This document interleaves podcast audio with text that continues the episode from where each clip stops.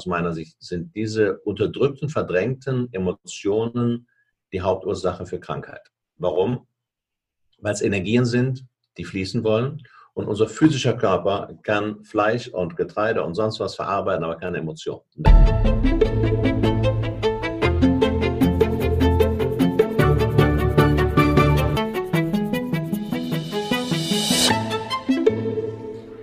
Einen wunderschönen guten Tag und herzlich willkommen zu einer neuen Folge Mind Blowing. Und heute bin ich mal wieder nicht alleine. Ich habe einen ganz besonderen Gast. Und ich muss zugeben, dass ich heute, ich glaube, das erste Mal, seitdem ich podcaste, überhaupt ein klitzeklitzekleines bisschen aufgeregt war, weil ich einen unheimlichen Fangirl-Moment hatte. Dieser Mann hat nämlich meine Sicht auf Gesundheit und vor allen Dingen auf den Einfluss unserer Emotionen auf unsere Gesundheit komplett verändert. Wir sprechen heute mit dem Autor, dem Seminarleiter, dem Transformationstherapeuten, dem Psychologen, dem unfassbar tollen Robert Betz. Einen wunderschönen ja. guten Tag. Grüß dich, liebe Isabel. Schön, dass wir hier auf diese Weise zusammen sprechen. Es ist mir eine Freude. Und mir erst.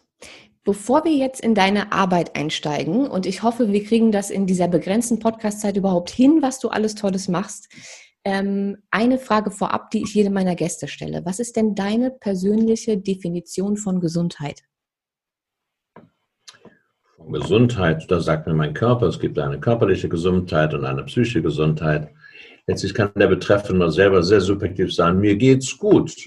Da er aber oft nicht weiß oder erfahren hat, wie gut es einem gehen kann, ist das nur eine relative Aussage.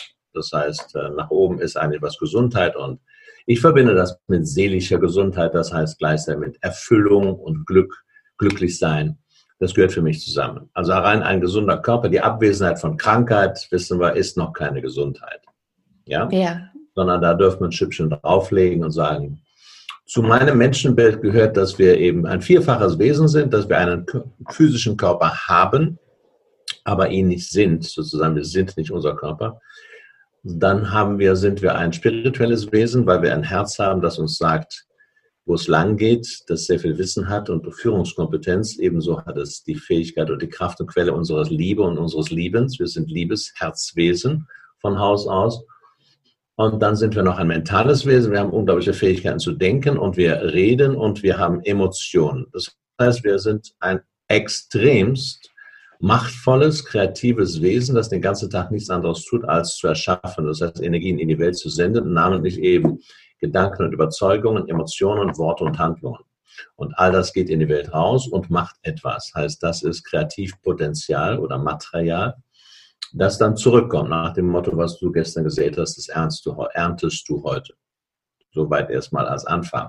Unser Körper ist also ein wunderbares Fahrzeug, irdisches Fahrzeug, das aus Mutter Erde besteht. Heißt, alle chemischen Elemente, die in Mutter Erde vorkommen, kommen auch in unserem physischen Körper vor.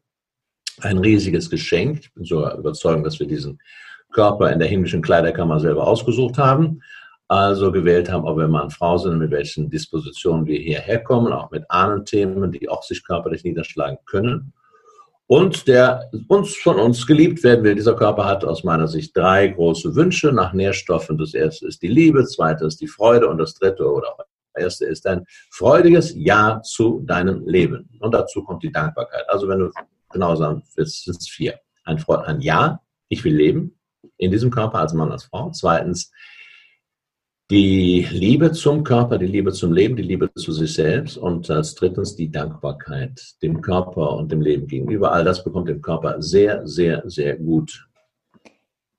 Das heißt aber, dass ein Großteil der Menschen schon mal diese drei Dinge wahrscheinlich nicht erfüllen weil ich kenne nicht so viele Menschen, die, ohne dass sie wirklich daran gearbeitet haben, ob das jetzt mit deiner Transformationstherapie ist oder in irgendeiner Art und Weise mit sich selbst gearbeitet haben, mit ähm, Achtsamkeit gearbeitet haben oder Persönlichkeitsentwicklung, wie auch immer, ähm, wirklich dazu in der Lage sind, das Leben zu bejahen, ihre aktuelle Situation zu bejahen, sich selbst zu lieben, ihren Körper zu lieben oder dankbar zu sein für irgendwas, was gerade in dem Leben ist.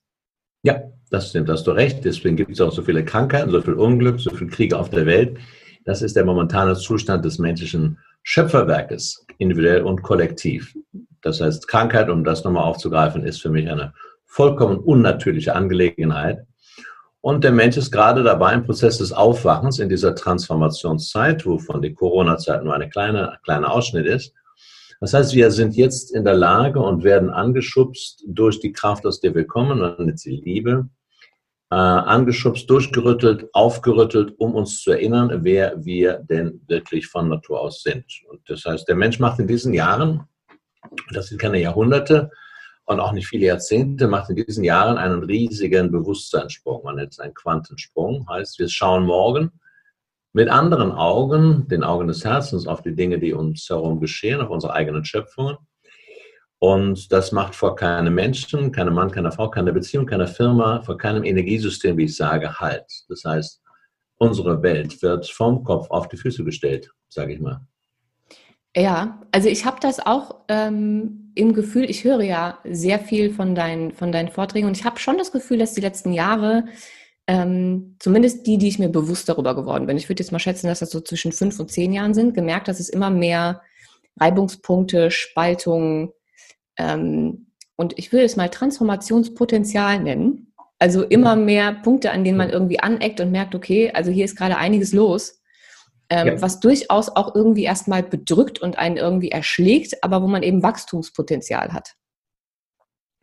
Exakt, das ist unser Wachstum, unter anderem, ob das jetzt durch Menschen sind, die unsere Knöpfe drücken, unsere Knöpfe drücken oder alias Arschengel, oder ob das Ereignisse sind.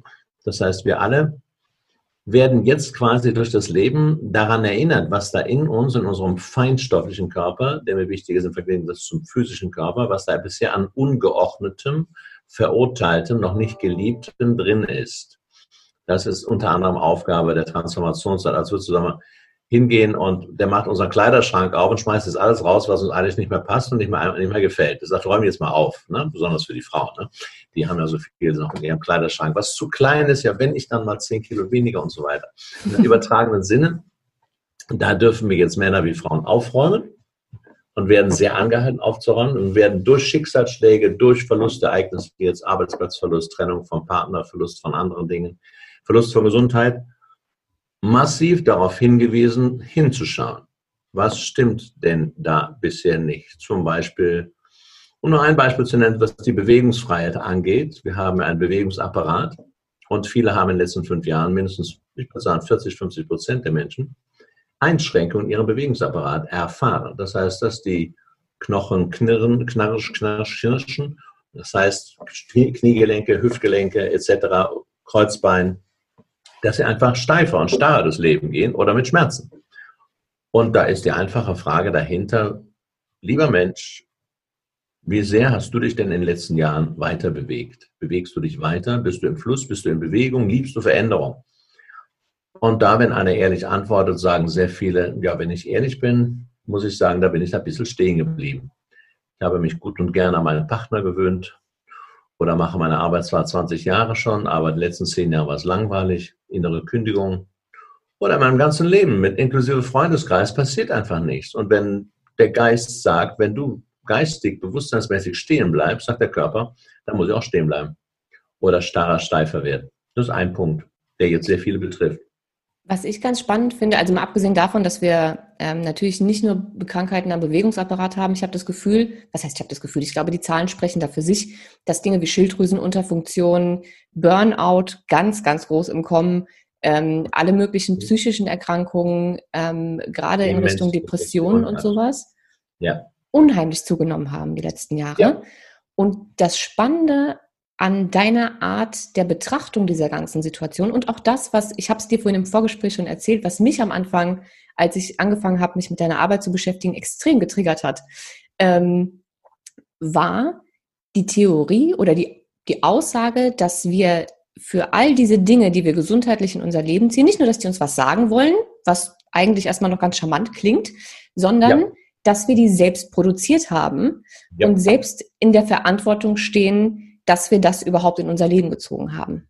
Ja. Wie genau erklärst du das, dass wir sozusagen selbst dafür verantwortlich sind, welche Krankheitssymptome, wie auch immer wir haben? Erstmal, warum es sich getriggert hat, ist der folgende Grund, weil du Verantwortung verwechselt hast mit Schuld. Ja, das heißt, definitiv. Die, Menschen, die das hören, sagen, ja, war ich ja selber schuld. Was sagt der Betz, der Arsch? Was sagt der? Ich bin selber, ich bin schuld an meinem Krebs. Das ist ja unverschämt. Ja, das ist der Kurzschluss. Und es dauert noch, wird noch ein paar Jährchen dauern, bis die Menschen unterscheiden können zwischen Schöpferverantwortung und Schuld. Ich rede nie von Schuld. Auf Deutsch, wenn wir etwas noch so unbewusst ins Leben rufen oder anziehen, sei es ein Unfall mit anschließendem Knochenbruch oder Verlassenheitserlebnisse oder Mangel an Geld oder Freude etc., Depression, dann rede ich nie von Schuld, aber wir haben es unbewusst gemacht. Das heißt, was ich unbewusst in die Welt schicke, auch dafür bin ich verantwortlich als Schöpfer. Rede von Schöpferverantwortung und auch von Schöpfermacht. Kein Mensch weiß oder kaum einer ist sich bewusst, dass er jeden Tag eben diese Dinge in die Welt schickt. Wie ich eben gesagt habe, tausende Gedanken über sich selbst, über das Leben, über Frau sein, Mann sein etc. Und dass diese Gedanken etwas machen. Dass diese Gedanken gehen auf Kreisläufen und kehren zu mir zurück durchs Universum und kehren zu mir zurück und offenbaren sich vor meiner Nase als Ereignisse und gehen aber auch in unseren Körper mit 80 Billionen Zellen. Diese Zellen hören per Schwingung jeden meiner Gedanken. Und wenn ich denke, ich bin ja ein Versager, ich habe schon so viele Fehler gemacht, dann produziere ich eine Energie von Schuld und Scham und Kleinheit. Das heißt, Gedanken sind produktive Energien, erzeugen Emotionen. Und die stecken dann in unserem Körper fest, weil wir nicht gelernt haben, Emotionen eben zu bewegen, wie sie heißen. Emotion heißt Energie, Emotion, Energie, die sich bewegen will. Das heißt, wir halten fest, ob das Angst ist, Wut, Scham, Schuld, Neid, Eifersucht, Ohnmacht, Einsamkeit oder sowas alles. Und ich habe immer wieder gesagt, aus meiner Sicht sind diese unterdrückten, verdrängten Emotionen die Hauptursache für Krankheit. Warum? Weil es Energien sind, die fließen wollen und unser physischer Körper kann Fleisch und Getreide und sonst was verarbeiten, aber keine Emotionen. Darum suchen sich diese Emotionen einen Platz im Körper. Ja, das ist zum Beispiel der saure Magen. Die meisten von uns haben einen sehr ungleichen, unausgewogenen Basensäurehaushalt. Steht dann jeder Apothekenumschlag schon, weil wir sauer sind, weil wir sehr viel Ärger runterschlucken und nicht entsprechend hm, ausdrücken oder schon gar nicht fühlen. Ja, oder wenn ich dann noch mehr Ärger, länger den Ärger runterschlucke, dann gibt es dann eben schnell Gallensteine. Gallensteine sind als Beispiel versteinerte Wut. Oder wenn ich eben die Nasen- und Stirnhöhlenvereiterung sehe, dann ist das, heißt das übersetzt Schnauze voll. Da hat einer nicht klar ausgedrückt, mit mir hier nicht. Ja, oder die Schilddrüse, die du genannt hast, ist ein Organ, das mit dem Kehlkopfchakra verbunden ist. Und das Kehlkopfchakra ist das Chakra des Ausdrucks. Das heißt, ich darf mich zeigen und ich darf den Mut haben, die Schnauze aufzumachen und zu sagen, nein, so mit mir nicht als Beispiel. Oder eben seine Gefühle auszudrücken. Und wenn ich das nicht mache, dann, ja, dann, dann verschließt sich das Kehlkopfchakra und es greift die Schilddrüse sehr schnell an. Dasselbe haben wir bei vielen anderen, ob das die Bauchspeicheldrüse ist mit dem Solarplexus-Chakra Ganz, ganz viele. Also ich habe sehr viele, ähnlich wie Dahlke, wie Torvald Detlefsen, dieser viele Fleißarbeit vorgemacht haben vor mir, die Bezüge hergestellt. Und ein Buch empfehle ich sehr stark. Und das ist der Schlüssel zur Selbstbefreiung von der Christiane Berland, einer Belgierin. Sozusagen eine Hausapotheke für Zusammenhänge zwischen körperlichen und psychischen Ursachen. Ich finde es super spannend, dass du dieses Buch erwähnst, weil ich habe das. Mhm. Ähm, aber ich habe unheimliche ähm, Probleme damit zu deuten, was sie da genau meint. Die Texte zu jedem Symptom oder zu jeder Krankheit sind unheimlich lang. Wenn du Dinge erklärst, ähm, wie das mit der Schilddrüse oder so, dann denke ich immer, ja, macht total Sinn. Wenn ich aber versuche, irgendwas nachzuschlagen in diesem Buch, dann bin ich immer super verwirrt.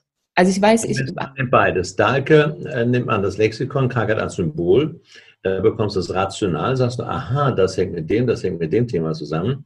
Berland stürzt sich darauf, dass sie dir die Fragen stellt und die Fragen, die dich berühren, haben mit dem Thema zu tun. Du bekommst nicht erklärt, ah, so und so und so hast du es entstanden, ist das entstanden. Ja, die berührenden Fragen sollen dich darauf hinführen, mal etwas anders zu machen, anders zu sehen oder anders zu handeln, ja. Also ich werde die beiden Bücher auf jeden Fall hier in den Infos verlinken, für alle, die, die jetzt Interesse haben, sich das mal mhm. anzugucken. Mhm. Ähm, ich möchte noch ganz kurz auf zwei Punkte zurückkommen, weil ich versuche immer so ein bisschen alles, was in Richtung Alternativmedizin ja. oder nennen wir es mal Spiritualität geht, nochmal so zu erklären, dass es auch jeder versteht. Weil ich weiß, wie es ist, wenn man Dinge hört wie Chakren oder Emotionen wollen fließen und man noch nicht so tief im Thema ist, dass man es wirklich versteht und denkt, okay, der Typ, was, was erzählt er denn da? Ähm, deswegen nochmal der Hinweis darauf, ich, es gibt, ähm, ich glaube, es heißt The Biology of Emotions. Ein Buch von einer Harvard-Professorin, die nachgewiesen hat, dass äh, Emotionen tatsächlich nicht nur energetisch im Körper festsitzen, sondern ja. auch ähm, chemisch, also biochemisch. Die Neurotransmitter, die bei so einer Emotion eigentlich einmal durch den Körper fließen und ausgeschieden werden, bleiben tatsächlich stecken im Gewebe. Bravo. Also das ist nochmal ähm, eine Tatsache für alle, die jetzt gedacht haben, okay, wenn es jetzt um Hokuspokus und Energien geht, ähm, ich wollte das nur noch mal ganz kurz geklärt haben. Und auch bei Chakren, wo viele, wenn ich auch drüber spreche, irgendwie in anderen Folgen alleine und dann mir Leute schreiben, was hast du, was ist das denn mit diesen Chakren und so weiter und so fort und Energien. Ähm, man hat auch in der westlichen Medizin, also bei uns rein schulmedizinisch festgestellt, dass da, wo diese Chakren laut den Indern äh, stecken, mhm. unser Nervensystem Knotenpunkte hat. Das heißt ja. also, es ist auch rein wissenschaftlich nachweisbar für alle, die jetzt gerade kurz äh, geschluckt haben. Ähm, inwiefern ist denn unsere Kindheit oder eventuell auch Erziehung ähm, oder die Schwangerschaft, also die Zeit, die wir tatsächlich noch im Bauch unserer Mutter gebracht haben, yeah. dafür verantwortlich, dass wir im späteren Leben ja. so mit uns umgehen, wie wir umgehen. Weil wir hatten es ja jetzt davon, dass wir uns selbst irgendwie nicht wirklich leiden können, dass wir uns selbst oft kritisieren, das dass wir ja auch ein Körper Fakt. nicht so ja. richtig im Reinen sind, dass Frauen mit ihrem Frauenkörper nicht zurechtkommen, Männer keine Männer sein wollen. Das kommt ja nicht von irgendwoher. Wir werden ja nicht geboren und finden uns doof. Richtig, sehr schön. Nein, das kleine Baby, fünf Monate, liebt sich noch und fühlt sich noch eins. Es hängt alles damit zusammen, was wir in der Kindheit erlebt haben, auch wenn das viele sagen, das ist mir zu extrem. Das kann man sich aber ganz einfach vorstellen. Dieses Kind ist schon im Mutterleib und dann später auch noch zehn Jahre und fünf bis 15 Jahre komplett abhängig von Vater und Mutter. Und es braucht eine Nahrung, die nenne ich eben feinstoffliche Nahrung, neben Muttermilch, Hip oder Alete, braucht das Kind zum Überleben Aufmerksamkeit, Liebe, Wertschätzung, Lob. Es will gesehen werden, es will wichtig sein. Das ist Nahrung für ein Kind. Da unsere Eltern selber nicht gelernt haben, uns sich selbst wertzuschätzen und zu lieben, können sie ihr Kind auch nur bedingt lieben. Heißt, in einem bestimmten Maß. Kein Kind wird wirklich satt. Weil eine Mutter, wenn ich mal frage, jeden Abend frage ich seit zehn Jahren, wer von euch hatte eine Mutter, die in der, Kinder, in der Kindheit, die sich geliebt hat, einen Vater, das sind das maximal drei Prozent, also 97 Prozent mindestens, haben mangelhafte Liebe erfahren und haben Menschen gesehen, die sich selbst nicht liebten. Das ist, und Kinder lernen durch Vorbild. Das heißt, die, wir gehen hungrig durch die Welt und versuchen, das bisschen Liebe zu bekommen, indem wir uns verbiegen und anpassen und lernen, in den alten Schuhen zu gehen, die wir gelernt haben, wie ich in meinem Buch beschrieben habe. Das sind zum Beispiel die Suche und Sucht nach Aufmerksamkeit und Anerkennung durch andere. Was für ein Kind okay ist. Ein Kind kann man loben, darf man loben, soll man loben und unterstützen in seiner Selbstwertschätzung. Aber wir, wir lernen nicht, nicht dann mit 18, 19, 20 uns das selbst zu geben, obwohl wir es dann könnten. Das heißt aber, das ja. heißt aber auch, dass diese typische, ganz normale Erziehung, und ich möchte jetzt keinem Elternteil, der hier zuhört, irgendwie zu nahe treten, aber dass dieses typische Kinder für etwas loben. Äh, oder auch für etwas bestrafen. Das heißt, dass Kinder irgendwann lernen, sie bekommen nur dann Liebe, wenn sie irgendwas getan haben, wenn sie gut ich aussehen, wenn sie ruhig sind, wenn sie lieb sind, wenn ja. sie sauber sind, wenn sie was auch ja. immer. Dass das.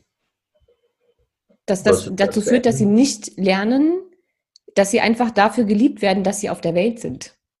Ja, das ist ein Schock für jedes Kind, auch wenn das die Eltern nicht hören wollen. Ich sage, jeder Elternteil gibt sein allerbestes. Unsere Eltern, deine, meine, die haben ihr Bestes gegeben. Äh, genau wie wir unser Bestes geben. Das heißt, jeder Mensch gibt in jedem Augenblick, tut das, was er tun kann. Er macht es so gut, wie er kann. Deswegen hat das überhaupt nichts mit Elternschelte zu tun. Im Gegenteil, wenn die Eltern sich erinnern würden, wie es selber war in der Kindheit, dann würden sie sehr schnell auch umschalten können. Deutsch, wenn ich nicht gelernt habe, mir selbst das zu geben, was damals Papa oder Mama oder wer sonst die Oma mir gegeben haben, nämlich Liebe, Aufmerksamkeit, Anerkennung, nicht für mich selbst wirklich da bin im Sinne von Selbstliebe, dann gehe ich weiter in dem gelernten alten Schuh, ich brauche Liebe von einem anderen. Dann gehe ich in die Welt und suche einen Mann oder Frau oder andere. Oder bei meinem Chef suche ich die Anerkennung, die mir der Papa nicht geben konnte. Und das geht auf Dauer immer in die Hose. Denn die Frau ist nicht meine Mutter, der Chef ist nicht mein Papa und das wird irgendwann enttäuscht. Das geht begrenzt und Chefs arbeiten auch mit dem Thema unbewusst natürlich der Führung als quasi Papa. Aber das erfüllt uns nicht. Das ist einer der alten Schuhe, aus denen wir aussteigen können. Ein weiterer alter Schuh ist, dass wir nie gelernt haben, Nein zu sagen. Keine Eltern bringen bis heute ihren Kindern bei, Schatz, du, wenn was nicht stimmt, dann sag bitte Nein, Mama. Ähm, und dann nehme ich das ernst. Sondern da keiner von uns das gelernt hat, sagen alle, haben alle mehr oder weniger oft ihr Herz verraten und dort Ja gesagt, wo sie eigentlich hätten Nein sagen sollen. Das heißt, wir haben eine große Tradition von Herzverrat und von sich verbiegen, daher auch zum Teil die Skoliosen, die verbogenen Rückgrade, kommt unter anderem daher.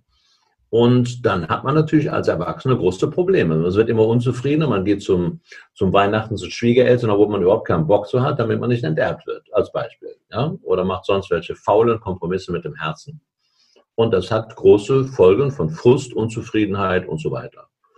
Und ein drittes Altersschuh ist, ich muss es anderen recht machen. Das heißt, ich muss die Erwartungen anderer erfüllen, sonst kriege ich Probleme im Leben. Das betrifft auch dasselbe Thema wie eben, dann verrate ich mein Herz und versuche es allen recht zu machen. Und wer das versucht, der sitzt am Ende zwischen allen Stühlen und hat keinen, mit keinem Spaß im Leben sozusagen. Das sind drei von 16 alten Schuhen, die ich in meinem Buch erwähnt habe. Das heißt aber theoretisch gesehen, wenn wir jetzt davon ausgehen, dass unsere Emotionen, unser Umgang mit uns selbst und gerade alle Emotionen, die wir ähm, in unserem Körper sozusagen eingesperrt und verschlossen haben, weil der lebt ja die ganzen Jahre damit. Wir sammeln ja fein, ne? es wird ja immer voller. Ja. Ähm, dass wenn das alles in der Kindheit sozusagen schon losging, ja. dann entscheidet sich, wenn wir nicht aktiv ähm, daran arbeiten, daran was zu ändern, ja theoretisch gesehen mit unserer Kindheit und unserer Erziehung schon unsere Krankheit von später. Yes, das Leben behält das im Kopf, sozusagen im System und äh, zeigt uns 30, 25, 30, 40 Jahre später genau das, was nicht geklärt wurde. Heißt, jeder, du wie ich, wir alle haben mehr oder weniger Enttäuschungen, Kränkungen, Verlassenheitserlebnisse, Verlusterfahrungen bis zum Missbrauch erlebt in der Kindheit und Jugend, weil wir halt abhängig waren, weil der eine die Macht hat und wir die Ohnmacht. Und das Leben ist sehr genau, das heißt, es lässt nichts links liegen, da verschimmelt nichts, da hat es keine Halbwertszeit. Die Wut, die du als kind, kleines Mädchen gegenüber Papa oder dem älteren Bruder erzeugt und gespeichert hast, da führt dich das Leben dann mit 35 bis 45 nochmal hin und sagt, guck mal, da hätten wir noch die Wut. Das heißt, äh, du ziehst Stellvertreter deines Papas in dein Leben, sei es ein Partner, sei es ein Kollege, sei es ein Chef oder wer, und der löst genau dasselbe schöne Gefühl aus, was du 40 Jahre vorher unterdrückt hast. Damit das geklärt wird, damit du sagen kannst, hey, Wut, könnte ich anders mit Wut umgehen? Ja, ohne ihm eine in die Fresse zu hauen, könnte es sein, dass das meine, die Wut meiner kleinen Maus ist, äh, die da endlich gefühlt werden will. Und das Leben sagt, mm -hmm, könntest du. Das heißt, wir können hingehen und all diese Gefühle, die wir genannt haben, von Angst über Wut, Scham, Schuld, Neid, Eifersucht etc. bis besonders der Trauer endlich mal bejahend, wirklich annehmen, bejahend durchfühlen lernen. Wenn wir das nicht tun, dann sind wir ganz schnell bei der Depression, besonders was die Trauer angeht. Ja, wir haben Trauer ausgesperrt aus unserer Gesellschaft. Darum fahren die Leichenwagen bei uns nachts aus den Kliniken die Leichen ab und nicht tagsüber. Aber auch sonst ist das Thema ein Etepetete, nein, da wollen wir nicht hinschauen. Trauer ist ja äh, Tod und Sterben ist ja unappetitlich, ja, wenn uns einer da verlässt. Es gibt zwar heute mehr Hospizarbeit und Trauerbegleitung schon, das sind erste Anfänge. Aber dadurch, dass wir unsere eigene Trauer nie wirklich fühlen und, sag mal so, fast zelebrieren in Ritualen, steckt das in uns fest und macht uns unlebendiger und unlebendiger und leerer und betäubter und das am Ende nennt man Depression. Also unter anderem ist Depression unter, chronisch unterdrückte Trauer. Ich finde, das ist in Englisch auch viel äh, schöner, weil Depression, also depressed, ne, es heißt ja schon unterdrückt ja, eigentlich. Deprime, Deprime unterdrücken, ja, genau. Ja. ja.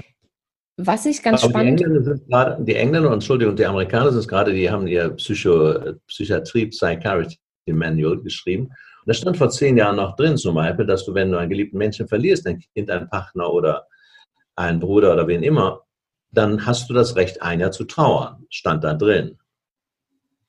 Wie beim Katholizismus auch. Inzwischen ist das drei oder viermal geändert worden. Was, was heute drin steht? Wenn dein okay. Kind stirbt, darfst du zwei Wochen Trauer traurig sein und danach wirst du offiziell als depressiv erklärt und darfst Antidepressiva nehmen. So ist oh, es. wow. Ja, das ist ein typisches Zeichen unserer Gesellschaft, dass man Trauer aussperrt. Ja, aber wir sperren in unserer Gesellschaft sehr, sehr viel aus, finde ich. Also ja, prinzipiell ja. sind alle ich finde es schon mal beeindruckend, dass wir überhaupt äh, Emotionen unterscheiden in positiv und negativ. Mhm. Weil rein biochemisch gesehen ist ja jede Emotion erstmal ein biochemischer ja. Vorgang und ein energetischer Vorgang. Es ist erstmal nur ja. Energie und eventuell Neurotransmitter. Und im Körper sagt ja keiner, das ist eine positive, das ist eine negative. Ich glaube, wenn man sie alle einfach zulassen würde, ähm, anstatt sie zu kategorisieren in Freude und, und ähm, Hoffnung und ja. Glück und Spaß wollen wir haben, aber Trauer, Wut und Neid nicht, ja. weil wird einem ja auch abgewöhnt. Ne? Neid ist ja auch eine Sünde, darf man ja nicht haben. Ähm, ist auch nicht gesund auf Dauer. Neid ist die Angst, nicht genug zu haben wie der andere. Und das darf einer, der neidisch oder eifersüchtig ist. Eifersucht ist die Angst, wieder mal jemanden zu verlieren. Mhm. Das ist keine Sünde, aber führt auch nicht zu glücklichem, erfülltem Leben. Aber nebst den Emotionen, die ja schon kategorisiert werden und die uns gefühlt zumindest abtrainiert werden, schon ja. äh, in der Kindheit. Ja. Gerade die schlechten, ne? keiner will ein wütendes Kind, ein schreiendes Kind, das wird immer sofort gestoppt, das darf es ja nicht zu Ende fühlen. Exakt. Ähm, Habe ich das Gefühl, dass wir gerade in unserem Gesundheitssystem, wenn man das überhaupt so nennen kann, in meiner persönlichen Wahrnehmung ist es ein Krankheitssystem, ähm, dazu neigen, Symptome als Problem zu sehen, nicht als Botschaft des Körpers, wie du das jetzt sagen würdest. Ich habe mir mal einen Satz von dir aufgeschrieben, den fand ich so schön. Hinter jedem Symptom, hinter jeder Krankheit oder Krise verbirgt sich ein verstecktes Geschenk. Ja, eine das Botschaft, ich, ein sinnmann verpacktes Geschenk, ja. So, und so sehen wir das aber nicht. Das heißt, wir haben irgendein Symptom, sehen das jetzt auch eigentlich in unserer Gesellschaft noch nicht mal wirklich als Krankheit, sondern erstmal als irgendwas Nerviges, was halt irgendwann einfach so aufgetreten ist gehen dann entweder zur Apotheke oder zum Arzt oder sonst irgendwas und versuchen das wegmachen zu lassen, anstatt uns zu, zu überlegen, wo das herkommt. Genauso. Und genauso ist es, ähm, ja, wie du schon gesagt hast, auch mit den Depressionen. Es wird alles einfach weggemacht. Also keiner möchte da hingucken. Wobei das ja, so wie wir jetzt hier bis jetzt gelernt haben, einfach ein Zeichen des Körpers ist, der sagt, hi, du könntest mal hier hingucken, ich habe dir was zu sagen. Ähm, arbeite doch mal daran oder guck dir doch mal die Emotionen an. Und ein Zeichen der Seele. Ne? Richtig. Ich bin dabei, dafür, Depression nicht als Krankheit zu werten, sondern als eine Reaktion des Menschen auf ganz bestimmte äußere Umstände. Für mich ist tatsächlich nicht nur die Depression keine Krankheit, sondern die meisten Krankheiten keine Krankheit. Bravo. Sondern einfach nur Zeichen des, des Körpers beziehungsweise der Seele über den Körper. Unsere Seele kann ja sonst nicht so gut mit uns kommunizieren. Ähm, das heißt, es sind für mich Zeichen irgendwo hinzugucken und zu gucken, was im Leben gerade nicht so läuft oder was vielleicht in der Vergangenheit nicht so lief und noch nicht betrachtet wurde. Da sind wir uns einig. Was ich ganz toll und super spannend fand und ich mich unheimlich wiedergefunden habe, ich weiß nicht mehr, in welchem deiner Vorträge es war, ich werde ihn raussuchen und verlinken, gibt es auf YouTube auf jeden Fall. Du hast mal das Beispiel genannt, dass wenn wir ähm, in der Kindheit irgendwas an unseren Eltern abgelehnt haben in irgendeiner Art und Weise. Also wir hatten eine sehr schwache Mutter oder einen sehr schwachen Vater, irgendwer war abhängig, ängstlich, wie auch immer. Wir dann genau das Gegenteil sein wollten. Und ja. bei mir, und ich habe mich in dieser Geschichte, ich habe gedacht, du redest von mir, ähm, war das exakt so. Ich wurde genau. aufgrund davon, dass ich in, also als meine Eltern sich damals geschieden haben, und ich gesehen habe, wie es ist für eine, für eine Frau, wenn sie abhängig ist von, von dem Geld ihres Mannes und zwei Kinder hat und alleinerziehend ist. Und sie war sehr oft, auch wenn sie es super vor uns versteckt hat, aber man kriegt es ja trotzdem mit und man spürt ja, das, ähm, sehr ängstlich und vielleicht einfach ein bisschen überfordert mit der Situation. Und ganz offensichtlich habe ich mir als Kind irgendwann gedacht, das wird mir nicht passieren und bin exakt in die andere Richtung gerannt. Und du hast das in dem Vortrag so schön erklärt, weil du gesagt hast, das sind dann die Frauen, die äh, sehr in ihrer männlichen Energie sind, super Karriere machen, unheimliche Workaholics werden und dann irgendwann Burnout bekommen. Genau, dazu gehörst du.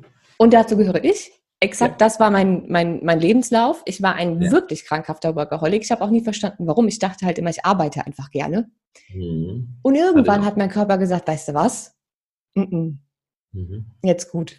Heute bin ich unheimlich dankbar dafür, dass er mir mit, ich glaube, ich war 24 oder 25 gesagt hat, bis hierhin und nicht weiter. Ein Frühchen, wie ich es nenne.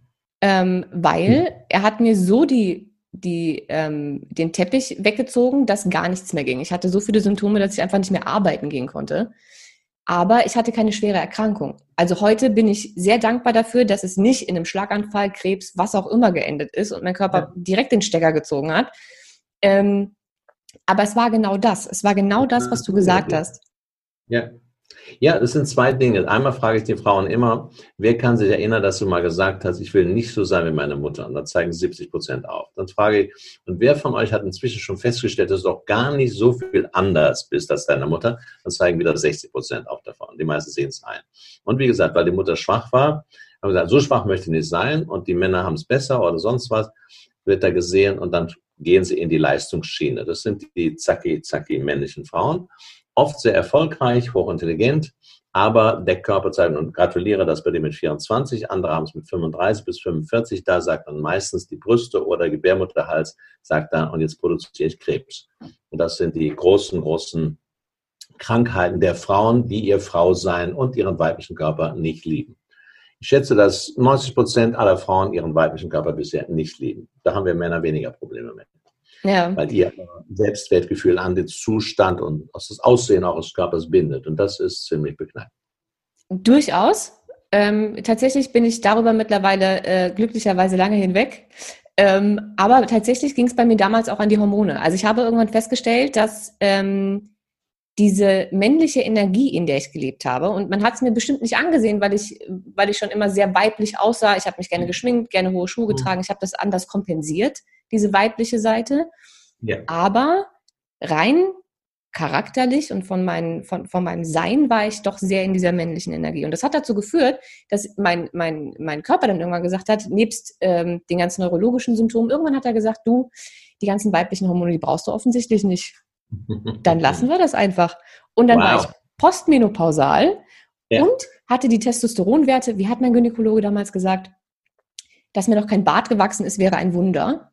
Also ich hatte wow. unfassbar hohe Testosteronwerte. Ist doch scharf. Ja, und früher habe ich das überhaupt nicht mit meinem Lebensstil in Verbindung gebracht. Aber nachdem, äh, was du in diesem Vortrag alles gesagt hast, dachte ich so, hm, hm. ja gut, irgendwie passt das jetzt doch ganz gut. Und ich weiß, dass es unheimlich vielen, vielen Frauen äh, genauso geht. Bravo. Deswegen, das hat, ja, das hat große Auswirkungen auf Partnerwahl. Ne? Du kannst als männlich, zacki, zacki, erfolgreiche Frau keinen wahrhaftigen Mann anziehen, sondern nur kleine, weiche Bubis, ja, über die du dann deine, ja, die du auf Deutsch an die Eier nehmen kannst und äh, deine Macht unbewusst ausüben kannst. Weil es passt nicht zusammen.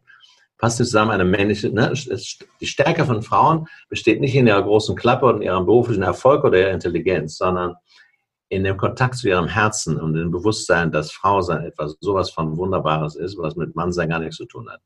Ja, ich sage, Frauen und Männer sind sowas von unterschiedlich wie Tag und Nacht. Deswegen dieser alte Satz, Frauen und Männer sind gleich, ist für mich größter Humbug. Sie sind gleichwertig.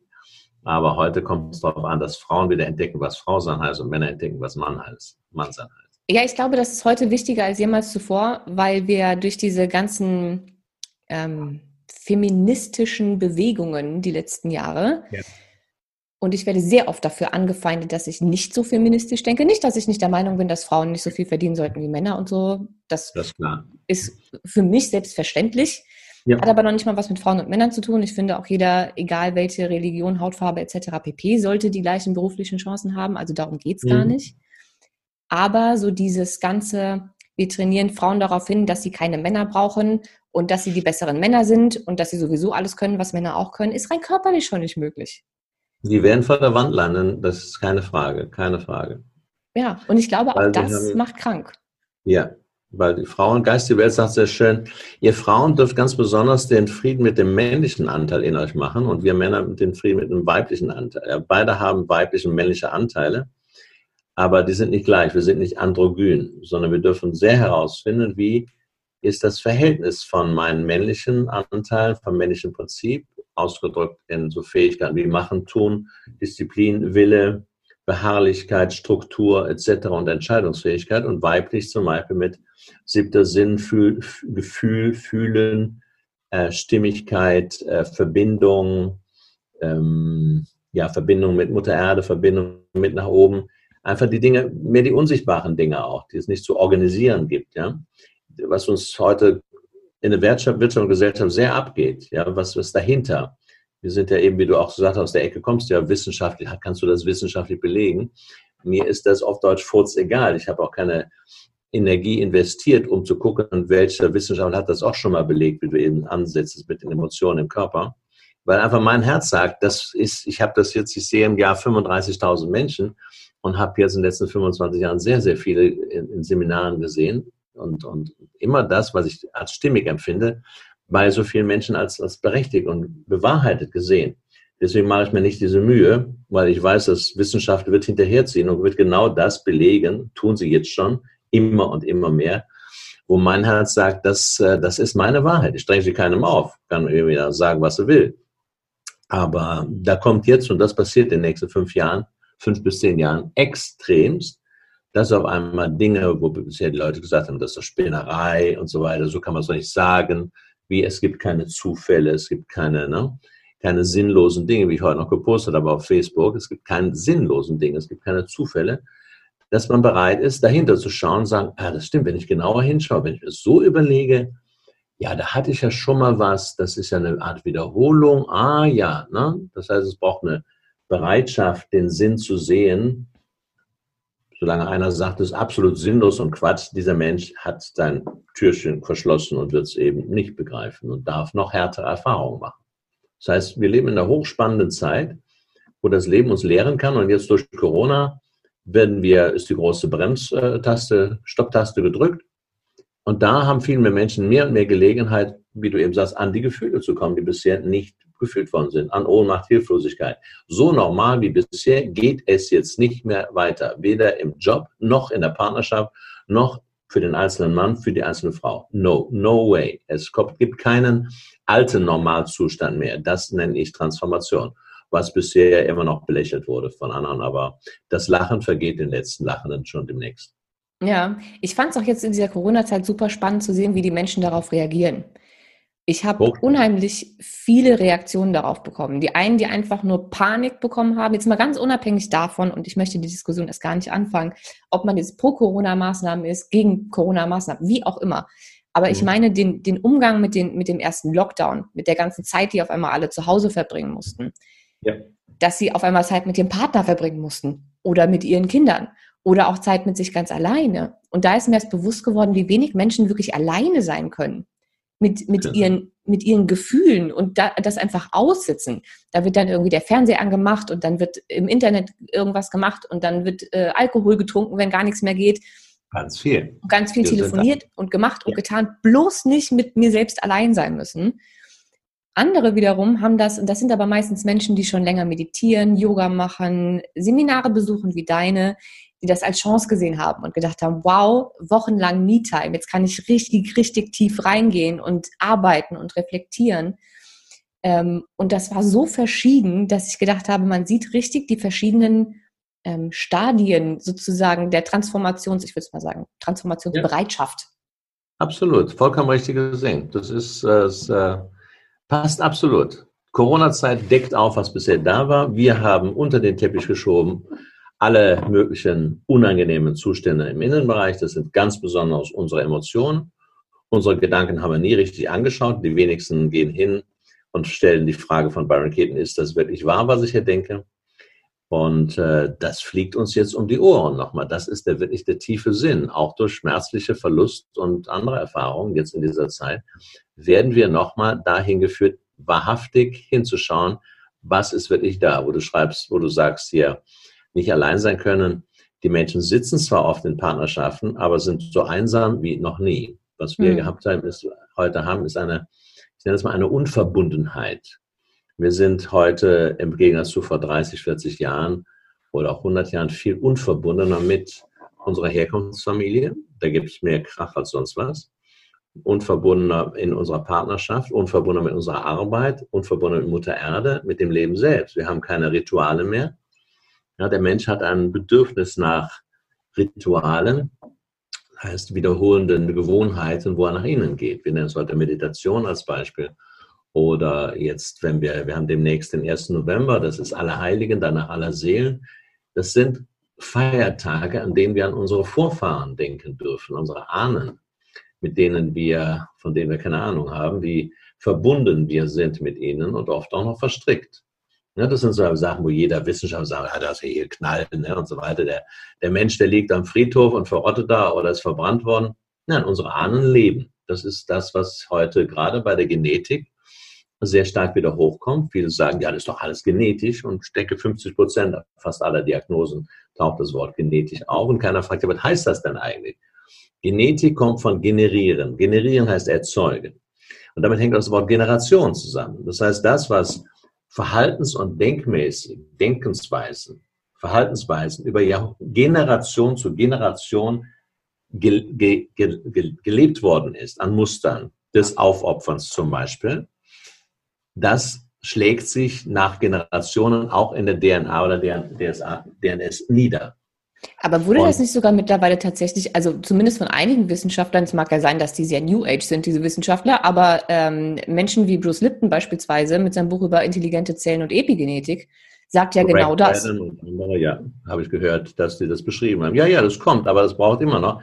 Heißt, wenn drei Wissenschaftler das beschreiben und sagen, komm, ich habe es rausgefunden, wird das genau wie bei Depression, da ist lange, haben 100 Wissenschaftler nachgewiesen, dass Depression nichts mit dem Serotoninspiegel im Gehirn zu tun hat, mit der Hirnchemie, haben über 100 Wissenschaftler und trotzdem verkauft die Pharmaindustrie das genau mit diesem Thema. Antidepressiva brauchen wir, um den Serotoninspiegel zu senken. Das heißt, es braucht sehr lange Zeit, bis eine Mehrheit von Wissenschaftlern sagen, ja, jetzt hingehen und sagen, jetzt müssen wir das mal anerkennen und etwas grundlegend verändern. Das ist unfassbar. Gut, also ja, wir haben. Nochmal, noch mal, es gehört zu unserer Zeit, dass das auffällt, was an Krankheitsindustrie, wie du es auch sagst, ja, das Krankheitswesen ist eine Industrie und dafür dürfen wir, müssen wir nicht verurteilen, sondern es passt zu unserer aller Schöpfung. Ich sage, egal welche Regierenden, ob Donald Trump oder Herr Erdogan oder wie sie alle heißen, da oben sind, es ist unser aller Schöpfung. Genau wie Corona unser aller Schöpfung ist. Das Virus hinter Corona heißt Angst. Und die Angst kommt jetzt nach oben. Angst verbunden mit Ohnmacht. Die Ohnmacht wieder erzeugt die Wut. Also Angst, Ohnmacht, Wut sind jetzt drei Babys, nenne ich sie, unsere Gefühlsbabys, die jetzt auf der Bühne tanzen. Ja, die tanzen aber richtig. Die legen ja. gerade richtig los. Absolut. Ähm, wir haben bis hierhin also festgehalten, dass Gesundheit sehr, sehr viel mit Eigenverantwortung zu tun hat. Also, dass wir anerkennen dürfen, dass wir alles, was uns gesundheitlich bisher schon passiert ist oder was gerade Stand der Dinge ist, in unserer Verantwortung liegt und wir das mehr oder weniger selbst erschaffen haben. Ja. Ähm, dass wir dann hingucken dürfen, wo kommt das genau her? Also, was habe ich bis jetzt irgendwie ignoriert, unterdrückt, wie auch immer, was möchte mir Symptom XY, Nicht Unfall, angeschaut. Krankheit genau sagen. Ja. Ähm, wenn ich mich jetzt also für diese ganze Thematik öffnen kann, dass das eventuell auch was mit meiner Kindheit zu tun hat, vielleicht sogar mit der Zeit im Mutterleib, wie auch immer, ja. wenn ich mich dafür öffnen kann, dass das was mit meinen Symptomen und meiner Krankheit zu tun hat und da auch die Lösung sozusagen liegen kann, ja. was mache ich dann? Also wie finde ich raus, was da jetzt Sache ist, was mir mein Symptom oder meine Krankheit sagen möchte oder was für Gefühle ich unterdrückt habe? Wie komme ich daran?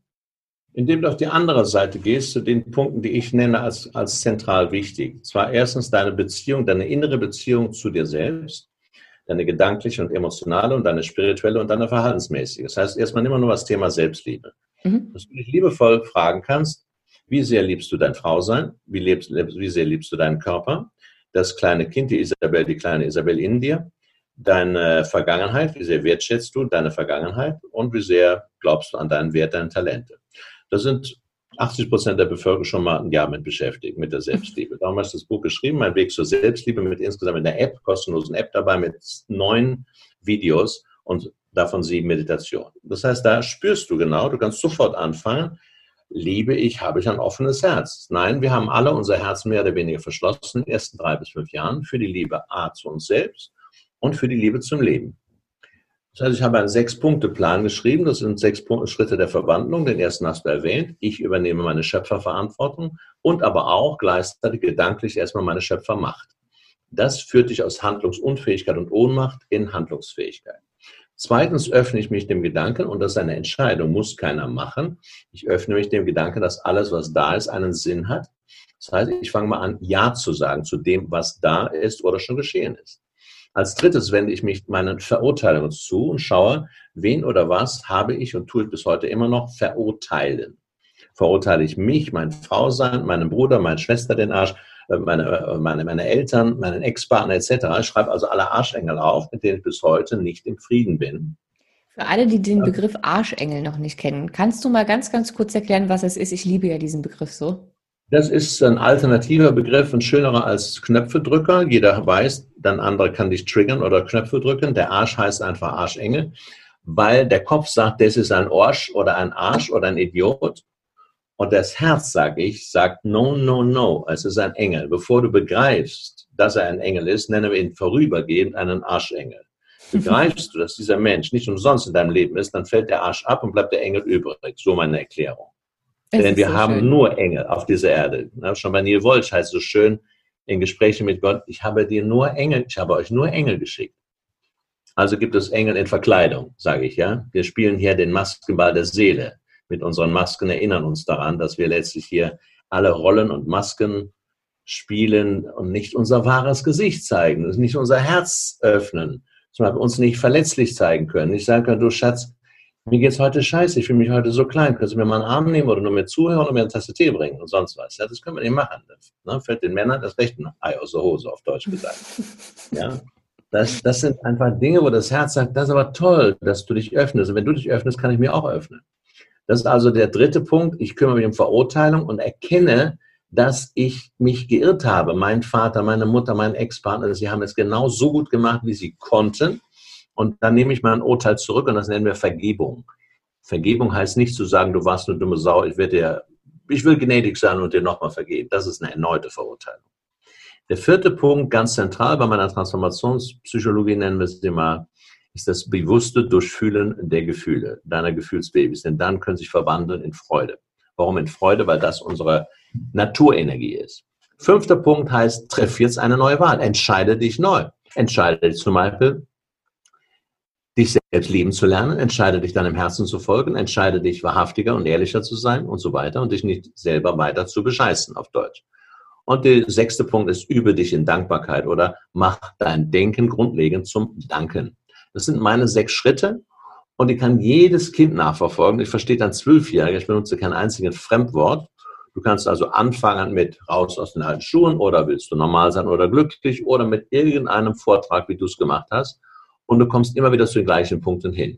Ich muss mich öfter wiederholen, bis die Masse es begreift und anwendet. Denn begreifen ist das eine und es in dein Leben zu transportieren, jeden Tag etwas zu machen, mal eine kleine Meditation, zum Beispiel mal eine Kurzmeditation für den Alltag oder mit ja, früher hatte man, wie gesagt, Gebete oder man hat gute Gemeinschaft, gute Gespräche geführt ohne Fernseher.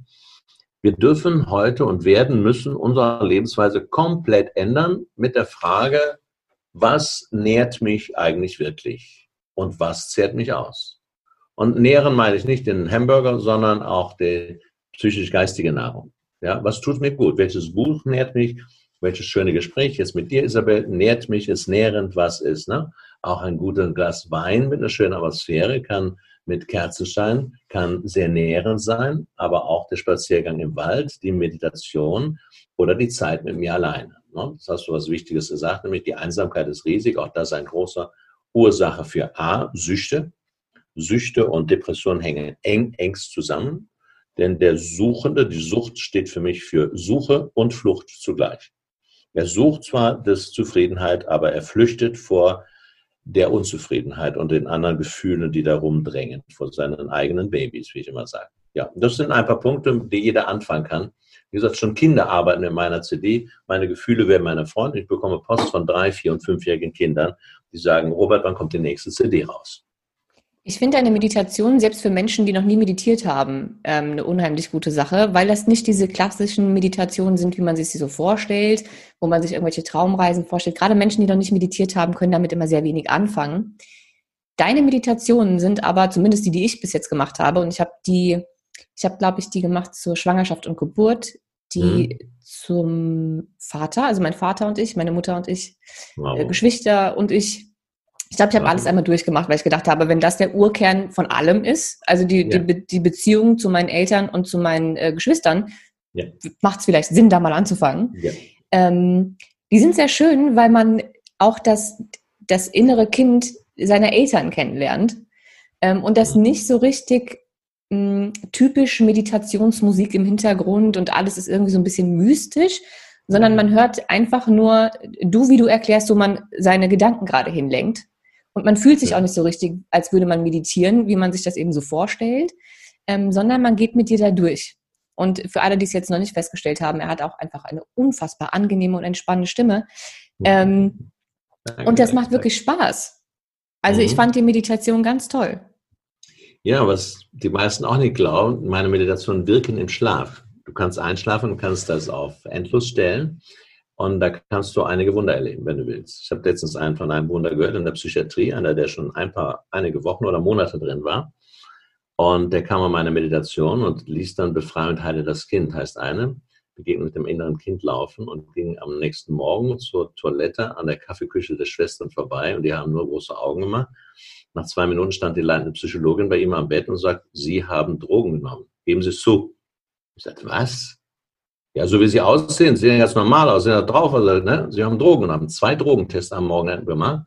Nachdem die beiden Drogentests negativ waren, haben Sie ihn aus der Klinik entlassen. Oh, wie schön. Ja, und er kam zu mir und sagt, mir geht es seitdem, das muss in der Nacht passiert sein, ich habe nicht vergessen, den CD-Player aus, auszustellen. Ich habe vergessen.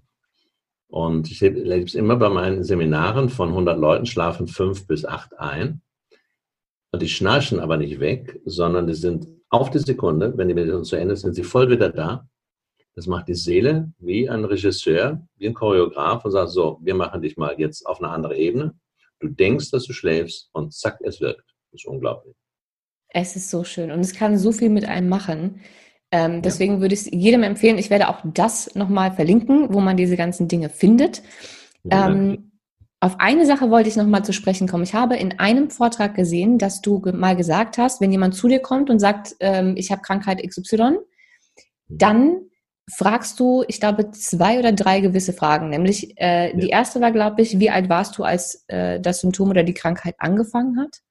Genau, wie alt die warst Fragen du? würde ich ganz gerne nochmal angeben, weil die ja, finde ich auch super spannend. Auch eine Hilfestellung. Also angenommen, du warst 35, als dein Krebs festgestellt worden ist. Die nächste Frage ist, was geschah sechs Monate bis drei Jahre vor 35, bevor das geschah, bevor das festgestellt wurde? Das wäre also hier in diesem Fall 32 bis 35. Du schaust also zurück auf diese Phase von drei Jahren und ich stelle dir die nächste Unterfrage, die heißt, starb jemand in dieser Zeit, ging jemand weg, verließ dich jemand oder gab es einen Bruch mit dir und jemandem, zum Beispiel deinem Bruder oder wem immer, deinem Ex oder wem?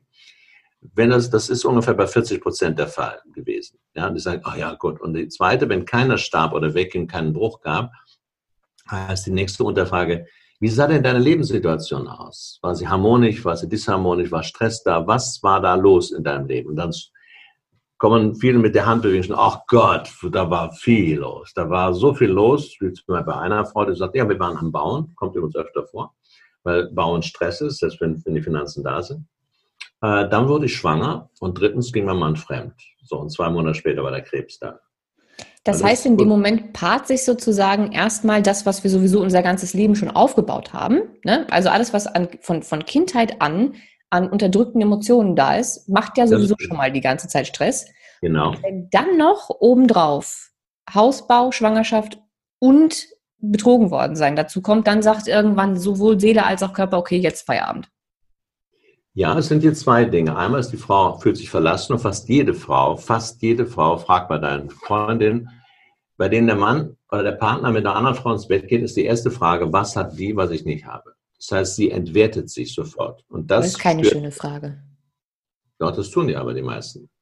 Was hat die blöde Kuh da hinten, mit dem man ins Bett geht, die sieht da gar nicht so gut aus und sonst was, sehr oft. Was hat die, was ich nicht habe? Das heißt, sie sagt irgendwann, ich bin offenbar weniger wert. Das hört der ganze Frauenkörper. Und die Schwingungsrate senkt und damit wird er empfänglicher für Krankheit. Und er wird an der, sehr, an der richtigen Stelle krank, nämlich da, wo es um Frau und Weiblichkeit geht, entweder Brüste, Eierstöcke oder Gebärmutterhals meistens Gebärmutterhals in letzter Zeit. Unglaublich oft. Das heißt, die Krankheit erscheint an der genau derselben, an der richtigen Stelle. Das heißt, die Frage ist bei den nach den zwei Unterfragen, ging jemand weg, gab es einen Bruch oder was geschah, ist die entscheidende Frage, wie, mit welchen Gedanken und welchem Verhalten, besonders mit welchen Gedanken hast du darauf reagiert?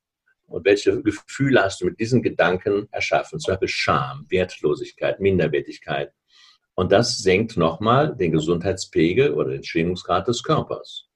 Und äh, dadurch werden wir anfälliger, auch für Viren. Ja, das ist äh, ganz einfach so. Was unser Körper stärkt, ist die Öffnung des Herzens und die zunehmende Bejahung all dessen und das Lieben dessen, was bisher noch nicht geliebt worden ist. Das ist äh, so wichtig bei dieser Frage der Krankheit. Bei der Frage der Arschengel ist es ähnlich. Da habe ich auch ein kurzes Raster, wenn ich das noch sagen darf. Ja, klar. Wenn du einen Menschen hast, der deine Knöpfe drückt, egal wer, dein Sohn, deine Tochter, der Ex, die Schwiegermutter oder sonst was, ist die erste Frage, welche Gefühle löst er oder sie in dir aus? Heißt, welche Knöpfe drückt er? Und das sind meistens drei. Nur ein Gefühl steht meist im Vordergrund, das ist oft die Wut oder der Ärger. Dahinter steht aber fast immer, hinter Wut steht immer Ohnmacht. Denn nur die Ohnmacht löst die Wut aus. Wenn ich mich so ja, äh, gefesselt fühle, Ohnmacht fühle, dann werde ich wütend. Und davor der Ohnmacht ist noch die Angst oft. Diese drei Gefühle sind das erste Geschenk deines Arschengels, denn er löst sie aus, er holt sie hoch, aber er hat sie nicht verursacht. Das zweite, die zweite Frage ist, welche Verhaltensweise und welche Eigenschaft ist es genau, präzise, die du nicht leiden kannst an ihm oder ihr? Beispielsweise, ach, diese Jammerei, die jammert dauernd, die jammert dauernd, diese Frau dauernd jammert, diese Kollegin, ja, die könnte ich sie an die Wand klatschen. Und dann ist die Unterfrage, bin ich vielleicht auch so? Ja? Und dann sage ich, ich überhaupt nicht. Darf ich auch jammern? Nein, will ich auch gar nicht, ja? Aha, da hören wir also die Ladung drauf. Könnte es sein, dass einer in deiner Kindheit öfter gejammert hat? Ja, die Mutter immer. Und da haben wir den Zirkelschluss zusammen. Die hat die Frau gesagt, jammern will ich nicht, jammern, ich will auch nicht schwach sein. Und dann kommen solche Menschen, die das Jammern eben den Jammerknopf drücken und dann werde ich sauer auf die. Ich verachte sie, weil ich das Jammern in mir verachte. Und dasselbe hast das Thema mit Menschen, die laut sind oder Unordnung im Haushalt, ja. Ich hatte das Thema mit Faulheit. Ja, weil du warst die Fleißige. Und wenn du faule Menschen getroffen hast, hast du wie reagiert? Ja, ich bin unheimlich wütend geworden und ich habe mich immer gefragt, warum in jeder Firma, in der ich arbeite, also als ich damals noch festangestellt war, ich genau immer mit den Menschen zusammenarbeiten muss, die so unfassbar faul sind. Ja. Ähm, und das hat sich in meiner Zeit als Festangestellte auch nie geändert. Und als ich dann selbstständig war und das gleiche Problem wieder hatte, ähm, war die Zeit, in der ich angefangen habe, deine Seminare zu gucken. Und dann dachte ich, ach, warte mal, okay, alles klar. Mhm. Und dann habe ich mir die Fragen gestellt. Und seitdem nie wieder einen faulen Menschen äh, in meinem Umfeld gab. Zumindest keinen, der mich in irgendeiner Art und Weise äh, getriggert hat. Also die Arschengel waren dann weg. Das Triggern ist entscheidend. Das Wichtige, was die meisten Menschen heute nicht glauben würden, deine Ex-Kolleginnen und Kollegen, die faul waren, sie konnten erstens nicht anders und zweitens waren sie faul für dich. Sie mussten deinen Fleiß ausgleichen. Ja, das ist unglaublich. Das ja. ist, ne? Also, wenn eine Mutter so überordentlich ist, sagt man nur Perfektionist und ordentlich. Meine Küche ist aufgeräumt, als könnte man vom Boden lecken, essen. Ja, dann muss ein Mann oder ein Kind kommen und sagen, und ich mache hier mal die Unordnung. Das ist ja nicht zum Aushalten, dieser einseitige Perfektionismus. Ja, und das, das wird dann auch spaßig. Aber es ist tatsächlich so. Die meisten glauben es aber nicht, bis sie es selber an sich mal ähm, ja, am Beispiel erklärt bekommen haben oder, oder erkannt haben. Das heißt, je einseitiger ein Mensch ist, desto stärker muss das Leben einen, den Gegenpol in mein Leben bringen. Genauso, wenn ich selber sage, ich will nicht schwach sein, obwohl wir ja auch schwach sind, wir sind immer beides, wir sind stark und schwach. Wenn du sagst oder denkst nur, ich will nicht schwach sein, muss sich das Leben in die Schwäche zwingen. Und das tut es jetzt bei sehr vielen. Ob Depression, Unfälle, Krankheit oder sonst was. Und genau ja. das ist es ja, was bei mir passiert ist. Ich wollte nicht schwach sein und dann zack. Gratuliere. Bei mir auch. Ich bin mit 42, hatte ich Panikattacken über zwei Jahre und bin zu drei Experten gegangen, die konnten mir nicht helfen. Und dann habe ich eine vierwöchige Therapie gemacht in München. Da hatte ich die Kraft bekommen zu kündigen. Und danach war erstmal Zero und bin zwei Monate wandern gegangen in der Eifel. Und das war meine Therapie, zu mir selber hinwandern. So wie ich denke, dass das ganze Leben eine Art Wanderung ist, hin zu uns selbst. Es ist beeindruckend. Wie, das, genau, genau aus diesen Gründen habe ich am Anfang gesagt, ähm, dass ich mich so auf das Interview gefreut habe, weil einfach genau diese Arbeit, die du machst, mein Leben so viel verändert hat. Ähm, ja. Und ich eben auch gelernt habe, was Arschengel sind und mir genau diese Fragen immer gestellt habe und dann festgestellt habe, oh wow, das hatte doch ein bisschen was mit mir zu tun vielleicht auch ein bisschen mehr, als mir lieb war. Mhm. Ähm, aber es ist eine unheimlich spannende Reise, wenn man einmal damit angefangen hat, so bewusst und achtsam durchs Leben zu gehen. Ja. Ähm, ja.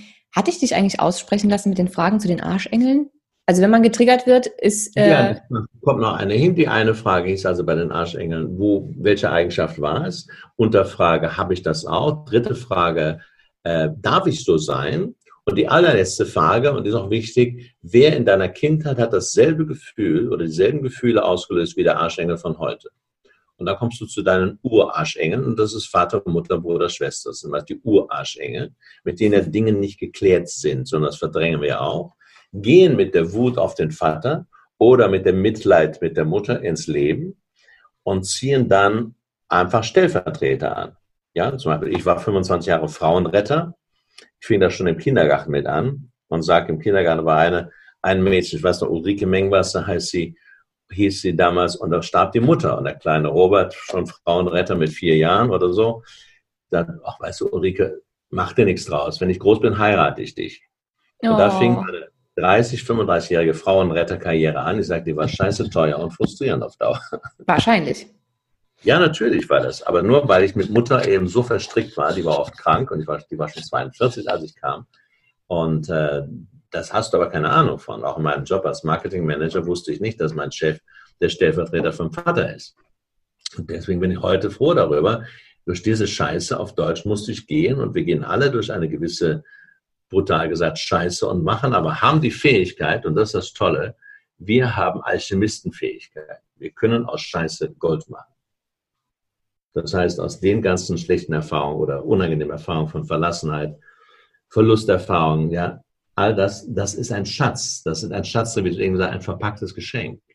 Wenn wir hier Frieden machen mit diesen Urarschengeln und den späteren wie Partner und Chefs und Ex-Chefs und Ex-Steuerberater und Ex-Ärzte und wer das alles war, Herzen zum Frieden mit uns, mit allem, was ist.